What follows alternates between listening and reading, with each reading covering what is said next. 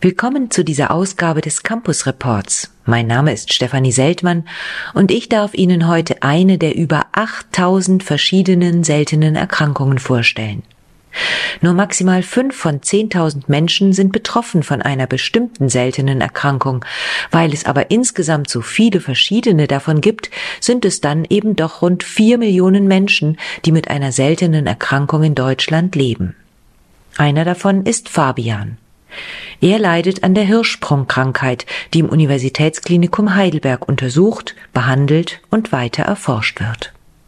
Äh, also ich bin Fabian Ring und ich bin acht Jahre alt. Fabian ist Patient in der Kinderklinik des Universitätsklinikums Heidelberg.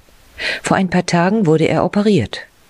Er zieht einen Infusionsständer hinter sich her, hat einen zentralvenösen Zugang am Hals und sitzt im Schlafanzug bei seiner Mutter auf dem Schoß.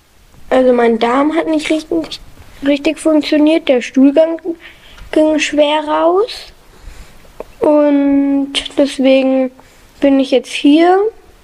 Mir wurde als kleines Kind so 15 cm Darm weggeschnitten. Das war, mein Darm ist krank und dann haben die mir hier noch, noch mal so um die 25 cm weggeschnitten. Und seit geht, jetzt ist es viel besser. Jetzt kommt der Stuhlgang auch raus. Besser. Fabian leidet an der seltenen Hirschsprungerkrankung. Nur eines von 5000 Kindern wird damit geboren. Privatdozent Dr. Philipp Romero ist Kinderchirurg und Spezialist für die Hirschsprungkrankheit. Er hat Fabian operiert. Die Hirschsprungkrankheit ist eine angeborene Erkrankung im Kindesalter, die einhergeht mit Fehlen von Nervenfasern im Darmbereich, die für die Koordination der Darmbewegung zuständig sind, immer aufsteigend von unten nach oben, so dass die Kinder, die betroffen sind von dieser Erkrankung, darunter leiden, dass der Darm eben den Funktionsverlust hat im Sinne von fehlender Darmperistaltik, das heißt fehlender Bewegung des Darmes und darüber hinaus auch einer Engstellung dieses Darmsegmentes, der eben betroffen ist von den fehlenden Nervenfasern, das nennen wir Aganglionose. Das heißt, hier findet ein mechanischer Stopp statt der Stuhlgang kann nicht über diese Engstelle weiter transportiert werden und staut sich zurück. Der Darm, der gesund vorne dran wirkt, versucht diese Engstelle zu überwinden und leiert aber aus, weil er das eben nicht schafft. So ist ein Synonym entstanden, das Megakolon, Kongenitum des angeborenen Megakolon. Die Krankheit fällt meist schon sehr früh auf. Das war auch bei Fabian so, erzählt seine Mutter. Also relativ bald haben wir es gemerkt. Der Fabian konnte das Kindspech nicht von selber absetzen. Und dann ging es eben los, dass man von Arzt zu Arzt ist. Der Kinderarzt hat weitergeschickt zur Untersuchung und es hat Wochen gedauert, bis wir dann die Vermutung hatten, dass es der Morbus Hirschsprung ist. Und es wurde mit zehn Wochen operiert, das erste Mal. Es wurden ähm, ein paar Zentimeter Darm entfernt. Und dann haben wir gedacht, dass es dann gut ist. Fabian hatte einerseits Glück, dass seine Krankheit früh erkannt wurde. Denn die Hirschsprungkrankheit ist sehr selten. In Deutschland werden nur ungefähr 120 bis 150 Kinder jedes Jahr mit dieser Diagnose geboren. Und so muss erst einmal überprüft werden, ob die Verstopfung nicht eine andere Ursache hat, erklärt Dr. Romero. Und wenn dort nichts auffällig ist, dann kann man diesen Morbus Hirschsprung ausschließen. Das heißt, man muss eine Diagnostik machen und dies in dem Fall nur möglich durch eine Probeentnahme vom Darm selber und dann einer histologischen Aufarbeitung, das heißt einer feingeweblichen Untersuchung, die spezielle Techniken benötigt, um eben diesen Pathomechanismus, dass die Ganglienzellen, die Nervenfasern fehlen, dann auch detektiert. Andererseits hatte Fabian aber auch Pech. Denn bei der ersten Operation im Alter von wenigen Wochen war eben nicht der gesamte kranke Darm entfernt worden. Es war immer noch ein Stück Darm ohne Nervenfasern vorhanden, was nach kurzer Zeit wieder zu Problemen führte, erzählt die Mutter. Es sind weiterhin massiv geblähter Bauch vorhanden gewesen. Es war sehr schwer, Stuhlgang abzusetzen. Wir haben viel gestritten zu Hause.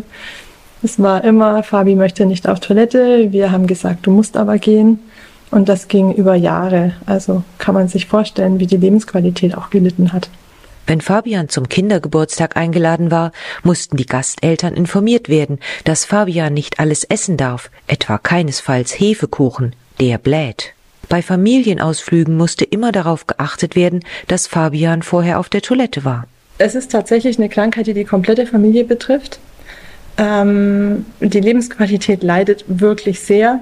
Und wir haben das Riesenglück, dass der Fabi einen ganz tollen großen Bruder hat, der mit dem Fabi stundenlang im Bad gespielt hat. Fabi saß am Klo und dann haben wir so ein Holzbänkchen und der, der große Bruder saß davor und haben, dann haben die beiden Lego auf Toilette gespielt. Er hat vorgelesen auf Toilette. Also er hat sich unwahrscheinlich bemüht, dass ähm, der Fabi auch einfach auf dem Klo bleibt, weil da wollte er ja nicht sein. Der Morbus Hirschsprung ist eine genetische Krankheit. Allerdings ist nicht ein einziges Gen dafür verantwortlich, sondern sehr, sehr viele, erklärt Dr. Philipp Romero. Man kennt mittlerweile circa 200 Gene, die daran beteiligt sein sollten, wobei aber keine Kombination der Gene bei einem Patienten dem anderen entspricht. Und wir haben sogar Fälle, wo wir eineige Zwillingskinder haben, wo das eine Kind Morbus Hirschsprung entwickelt hat und das andere Zwillingskind kein Hirschsprung entwickelt hat. Das heißt, es gibt nicht nur ein verändertes Erbmuster, sondern es gibt auch eine unterschiedliche Penetranz, so nennen das die Genetiker. Und das macht das genetisch sehr komplex und aufwendig. Meist sind sowohl Mutter als auch Vater Träger von einigen Genvarianten, doch erst die Kombination aus beiden führt dann im Kind zum Ausbruch der Krankheit. Was genau passiert während der Entwicklung des Embryos, auch das wissen die Genetiker noch nicht genau. Wenn sich sozusagen diese Nervenfasern vom Mundbereich Richtung Anus wandern, auf diesem Weg passiert etwas, dass die entweder in der Wanderung nicht unten ankommen oder unten ankommen, sich nicht richtig differenzieren oder sich differenziert haben und dann kaputt gehen. Und das sind alles die drei Theorien, die diskutiert werden in der Wissenschaft. Für Fabian wurde es mit der Zeit immer schwieriger, den Stuhlgang abzusetzen. Manchmal war die Verstopfung so hartnäckig, dass nur die Fahrt ins Krankenhaus blieb, womit ärztlicher Hilfe abgeführt wurde. Ja, und dann haben wir irgendwann nicht mehr weiter gewusst. Wir waren wieder beim Kinderarzt und dann wurde uns Heidelberg empfohlen und wir waren beim Dr. Romero in der Sprechstunde. Und dann wurde alles nochmal untersucht, nochmal eine Probeentnahme durchgeführt vom Darm. Und daraufhin hat man dann festgestellt, dass leider immer noch nicht genug Ganglienzellen vorhanden sind im unteren Teil vom Darm und dass eigentlich der Fabi seit acht Jahren mit diesem Morbus Hirschsprung nach wie vor gelebt hat, mehr oder weniger ausgeprägt. Die Diagnose war eindeutig. Noch immer war ein Teil von Fabians Darm ohne Nervenfasern. Deshalb entschloss sich Dr. Romero am Universitätsklinikum Heidelberg zur erneuten Operation. Die Operation dauert im Schnitt zwischen zwei und drei Stunden, je nachdem, wie langstreckig diese Aganglionose, der erkrankte Teil ist. Man operiert bei dieser Durchzugsoperation so lange, bis man im gesunden Bereich ist. Das sieht man makroskopisch auch während der Operation. Und man hat ja auch schon vordiagnostiziert, wo man sozusagen die Übergangszone erwartet und nimmt während der Operation eine kleine Probe, die man dem Pathologen als Schnellschnitt schickt, der nach 20 Minuten einem Sicherheit gibt, zu sagen, hier sind sehr gute Ganglienzellen in der Darmwand nachzuweisen, so dass man hier im Gesunden ist. Nach der Operation ging es Fabian für ein paar Tage nicht besonders gut. Die Operationswunde war geschwollen, so dass das auf die Toilette gehen noch schwieriger und schmerzhafter war als zuvor. Doch am vierten Tag ging es plötzlich gut, erzählt die Mutter von Fabian und hofft nun natürlich, dass es auch dabei bleibt.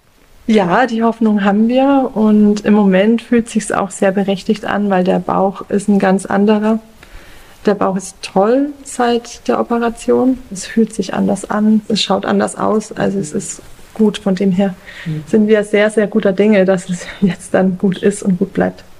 Dennoch wird die Familie zumindest in der ersten Zeit noch häufiger nach Heidelberg kommen müssen, zur klinischen Kontrolle, sagt Dr. Romero. Und es gibt eine enge strukturierte Nachbetreuung bei uns in der Klinik ambulant. Das heißt, wir sehen die Kinder am Anfang engmaschig. Das heißt, im zwei bis vier Wochen Rhythmus für die ersten paar Wochen und ungefähr bis zum dritten Monat nach der Operation. Danach werden die Intervalle länger. Das heißt, wir haben dann ein zwei oder drei Monate Intervall, dann ein Halbjahresintervall und ab dem ersten Jahr nach der Operation sehen wir die Patienten einmal im Jahr, wobei wenn Probleme auftreten, die Familien jederzeit im Krankenhaus, wo sie betreut wurden, dann eben auch ähm, eine Anlaufstelle haben. Dass die Familien eine Anlaufstelle haben, an die sie sich wenden können, ist gerade für Betroffene von seltenen Erkrankungen ungeheuer wichtig. Denn nur in spezialisierten Zentren ist ein Team vorhanden, das mit den besonderen Herausforderungen umgehen kann und die Beschwerden überhaupt als ernstzunehmende Krankheit erkennt. Also es ist natürlich nur meine Erfahrung, aber ich habe festgestellt, dass man leider nicht von allen ernst genommen wird als Mutter, dass man oft so ein bisschen belächelt wird, dass halt jedes Kind anders ist und es bei manchen Babys halt länger dauert, bis sie sich einpendeln. Das ist schon echt schwierig, wenn man da nicht wirklich hinterher ist und kämpft, ist das schon mal ein, ein, ein großes Hindernis. Ansonsten wäre es schon schön, wenn gerade auch solche Erkrankungen wie Hirschsprung bekannter wären, weil die Ärzte vielleicht eher dran denken und damit auch den Eltern viel Nerven einfach ersparen. Ja, viel Rennerei ersparen. Und man hat wirklich genug zu tun, wenn man sich erstens Sorgen macht und zweitens mit dem Kind völlig überfordert ist, weil man nicht weiß, was man, wie man ihm helfen kann. Und wenn man dann eben auch noch wirklich alles aktiv einfordern muss, aktiv erfragen muss, dann ist es relativ anstrengend. Auch Dr. Romero stellt immer wieder fest, dass die Familien lange suchen mussten, bis jemand auf die Idee kam, sie in ein Zentrum für seltene Erkrankungen zu schicken. In diesen Zentren arbeiten verschiedene Ärzte und Wissenschaftler zusammen, und so besteht die Möglichkeit, nach verschiedenen Krankheiten zu fahnden und damit auch die Diagnostik und Behandlung der seltenen Krankheiten zu verbessern. Er persönlich konzentriert sich dabei auf die Patientinnen und Patienten mit der Hirschsprungkrankheit. Sein Ziel ist es, den Zusammenhang zwischen den veränderten Genen und der individuellen Ausprägung der Krankheit besser zu verstehen. Das ist sozusagen das mittelfristige Ziel der Forschung, Gruppen zu finden, von denen man weiß, auf die muss ich besonders gut aufpassen. Die werden große Probleme mit der Darmperistaltik oder mit der Stuhlpassage haben nach der Operation, weil sie das spezielle genetische Muster zeigen dafür. Das zweite wäre, dass man vielleicht einen genetischen Test macht ohne Narkose und Darmprobe.